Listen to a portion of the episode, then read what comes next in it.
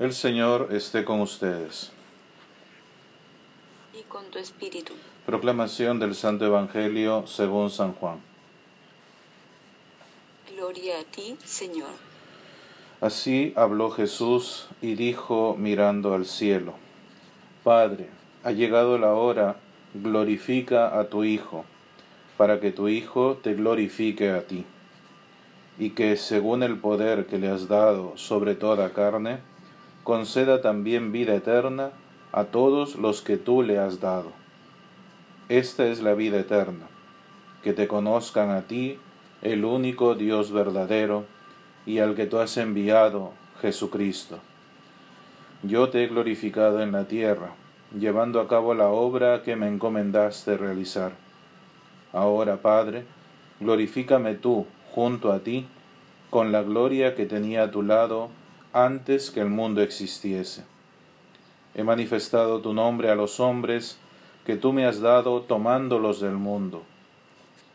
Tuyos eran, y tú me los has dado, y han guardado tu palabra.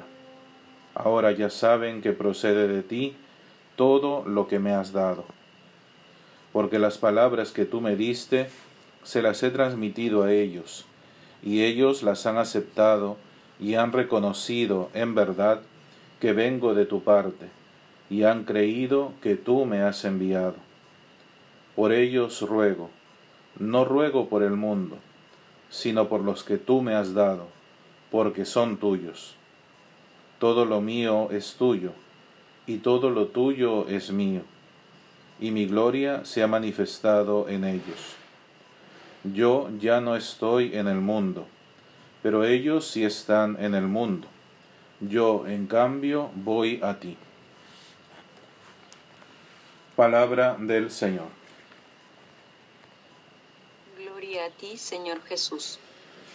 Bien, el comienzo del capítulo 17 ya es prácticamente un preámbulo a la pasión en el Evangelio de Juan, por eso es que escuchamos esta oración, porque es una oración, una redacción propiamente de súplica, en la cual Cristo trata de resumir, eh, digamos, todo lo que ha sido eh, su vida, toda la acción de Dios en él y en la vida de las personas. Por eso es que el Evangelio de Juan no es tan fácil, digamos, de eh, más que interpretar o comentar, se pueden decir tantísimas cosas, por lo cual cuando se estudia el Evangelio de Juan se tiene que estudiar aparte de los otros Evangelios, porque no tiene la misma estructura, no tiene, digamos, incluso la misma didáctica ni la misma pedagogía, porque nos habla de aspectos muy, muy profundos y sobre todo, incluso, digamos, hasta cierto punto, como en la terminología propia de una carrera, podemos decir, eh, hay términos que Juan eh, interpreta de una manera y los exégetas y biblistas, justamente cuando hacen interpretaciones o tratan de explicarnos el Evangelio de Juan, no es lo mismo que ha querido referirse o Marcos o Mateos o, Lucas. ¿no?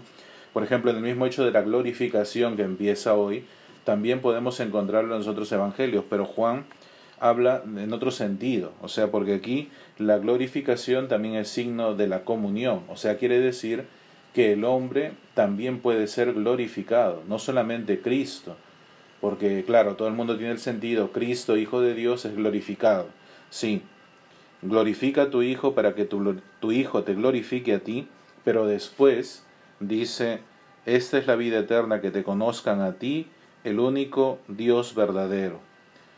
Yo te he glorificado en la tierra y siempre repite lo de la gloria. ¿Por qué? Porque dice que la gloria de Dios es el hombre viviente, dicen también algunos padres de la iglesia. ¿Por qué?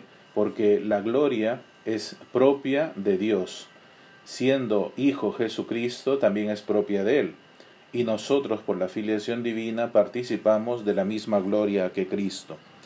Pero esto implica una cosa que ya hemos hablado mucho en estos días, el conocimiento de Dios. Por eso es que eh, esta es la vida eterna, que te conozcan a ti, el único Dios verdadero, y al que tú has enviado Jesucristo. O sea, este signo de comunión entre Dios, el Padre, y el Hijo hace que el hombre, reconociendo la realeza y el poder de Dios, también sea inmediatamente eh, injertado en la comunión divina. Es por eso que ya eh, cuando Cristo habla al Padre, pareciera como que eh, el hombre estuviera aparte, porque dice, tuyos son, o sea, como diciendo tuyos, ¿no? Yo no tengo nada que ver. Pero lo que hace Cristo es hacerle ver que por el mismo hecho de que Él va a entrar en la redención y en el sacrificio que Dios ha pensado para Él, es para que el hombre sea parte de Él. O sea, ya no es un extraño. Y por eso hace esa diferencia. Dice, ruego, no ruego por el mundo, sino por los que tú me has dado porque son tuyos.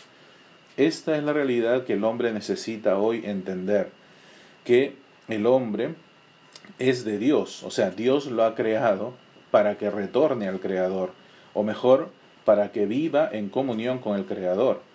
Porque los principales problemas que tenemos nosotros, eh, no solamente a nivel personal, sino también incluso a nivel político, lo vemos, a nivel este, mundial, a nivel económico, a nivel de relaciones sociales, de todo lo que tenemos, es porque el hombre quiere alejarse de la realidad que Dios le ha planteado, o mejor dicho, incluso, como lo decía el Papa Francisco, de los valores, de los derechos fundamentales, cuando el hombre se aleja de ello, cuando pierde esta comunión original con Dios, o mejor incluso, para no utilizar términos religiosos, cuando se aleja de la ley natural, que es el momento en el cual el hombre, por su naturaleza, sabe que una cosa es buena, no hablamos de religión ni de cristianismo, cuando se aleja de eso, entonces tiene un problema grande, porque está yendo, ya no, ni siquiera hablemos de Dios, está yendo contra su naturaleza propia.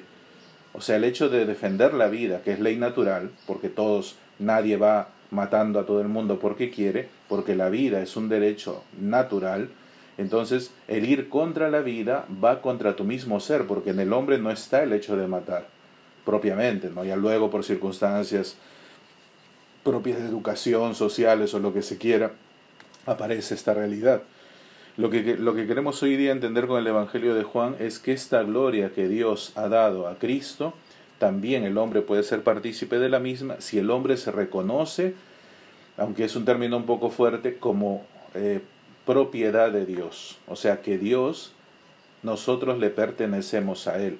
Y aquí volvemos al término de la permanencia, de la pertenencia que hablaba Juan días atrás. Eh, todo lo mío es tuyo y todo lo tuyo es mío y mi gloria se ha manifestado en ellos. O sea, esta, esta comunión, este vaivén, todo lo tuyo es mío, lo mío es tuyo, ¿no? Al final recuerdo un poco el pasaje en el cual le dice al, al hijo mayor, el hijo que no quiere entrar a la fiesta del hijo pródigo, pero hijo, todo lo mío es tuyo. O sea, ¿que es que acaso no lo sabías? Y eso es lo que pasa con nosotros. Nosotros vivimos en vez de vivir libremente en la iglesia, vivimos como esclavos, eh, esclavizados por una normativa. Y a veces el problema es que nosotros le extendemos esta apreciación de la iglesia a los demás. Entonces Dios ya no es un Dios de amor, no es un Dios que viene a glorificar al hombre, sino es un Dios de temor, es un Dios que te castiga. Y es por eso que la gente pues prefiere seguir en su mundo a entrar en la iglesia porque siente que la iglesia le restringe cosas cuando al contrario, lo que hace la iglesia es lo que dice aquí la, la palabra. Yo le he transmitido esto y han reconocido en verdad que vengo de tu parte y han creído que tú me has enviado. O sea, este, esta ligazón que tiene el Padre con el Hijo y con el hombre, si no la creemos, entonces es imposible que veamos como fruto del amor todo lo que Dios permite en nosotros. Por eso es que no es fácil entender el Evangelio de Juan y mucho menos explicarlo, porque aparecen cuestiones teológicas y bíblicas que son difíciles de entender. Pero espero que el Señor nos ayude, porque este estos Evangelios, o sobre todo el siglo de Juan, nos está preparando ya para Pentecostés, con otro aspecto el día de hoy, que es la gloria de Dios. La gloria de Dios que se refleja en Cristo, que Cristo vence la muerte para dar vida, una cosa que no puede hacer ningún hombre, y encima dice que tú puedes participar de esta gloria conociendo a Dios, o sea, volviendo a la comunión y a la pertenencia con Dios porque tú eres de Dios, tuyos son. Tú me los has dado, yo te los devuelvo, ¿no? Y tuyos son. Al final, esto es lo que el hombre necesita hoy escuchar, que la gloria de Dios no es solamente la gloria de Él, porque el de a veces significa es eh, eh, es una pertenencia propia de Dios, sí, pero Dios quiere darnos como don a cada uno de nosotros esta gloria, esta gloria, esta vida eterna y reconocer que Dios es el único Dios verdadero, no porque te lo digan, sino por los hechos mismos por los cuales vemos que se manifiesta. Y concluyo con otro pasaje del Evangelio que dice, o sea, eh, todas estas cosas para qué suceden, o sea, por qué Dios permite en ti un espíritu, unos dones concretos, unos carismas, que tú estés en la iglesia, que tú estés casado, que seas cura, que vivas santamente el ministerio, eh, que siendo soltero no forniques, que todavía seas virgen o X cosas más. ¿Por qué lo permite? Para que todo el mundo diga, uy, qué buena persona eres. No, dice, para que viendo vuestras buenas obras glorifiquen a vuestro Padre que está en el cielo. Otra vez la gloria. Pero ya esta gloria no es del hombre, sino es el retorno de la gloria. O sea, la gloria viene de Dios a Cristo, de Cristo al hombre, y viendo vuestras buenas obras glorifiquen, o sea, regresa a Dios. Y entonces este hombre que glorifica a vuestro Padre que está en el cielo puede también retornar a Dios como nosotros hemos retornado. Espero que el Señor nos ayude en este tiempo a poder también nosotros con nuestras obras y fruto de los dones del Espíritu Santo glorificar a nuestro Padre que está en el cielo y el mundo se una en esta glorificación. Continuamos con el cántico evangélico. El Señor resucitó entre los muertos, como había dicho. Alegrémonos y regocijémonos todos, porque Él reina para siempre. Aleluya. El Señor resucitó de entre los muertos, como